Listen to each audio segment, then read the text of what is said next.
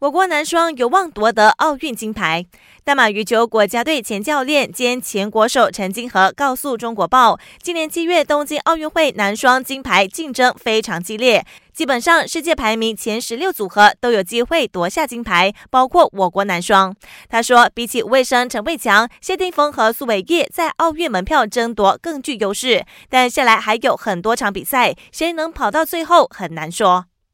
WTA 奥克兰网球公开赛，克罗地亚大炮马蒂奇在先赢一盘下后劲不足，最终以六比三、四比六、四比六三盘不敌法国对手科内，止步十六强。F1 红牛留人成功，宣布和荷兰车手维斯塔潘续约两年，直到二零二三年，获得一纸合约。维斯塔潘立马大表忠心，表示希望与红牛一起往世界冠军的目标迈进。NBA 湖人大将 Anthony Davis 在今早的常规赛受伤倒下，据说明天将会接受核磁共振检查，下来的两场比赛他都不会上场。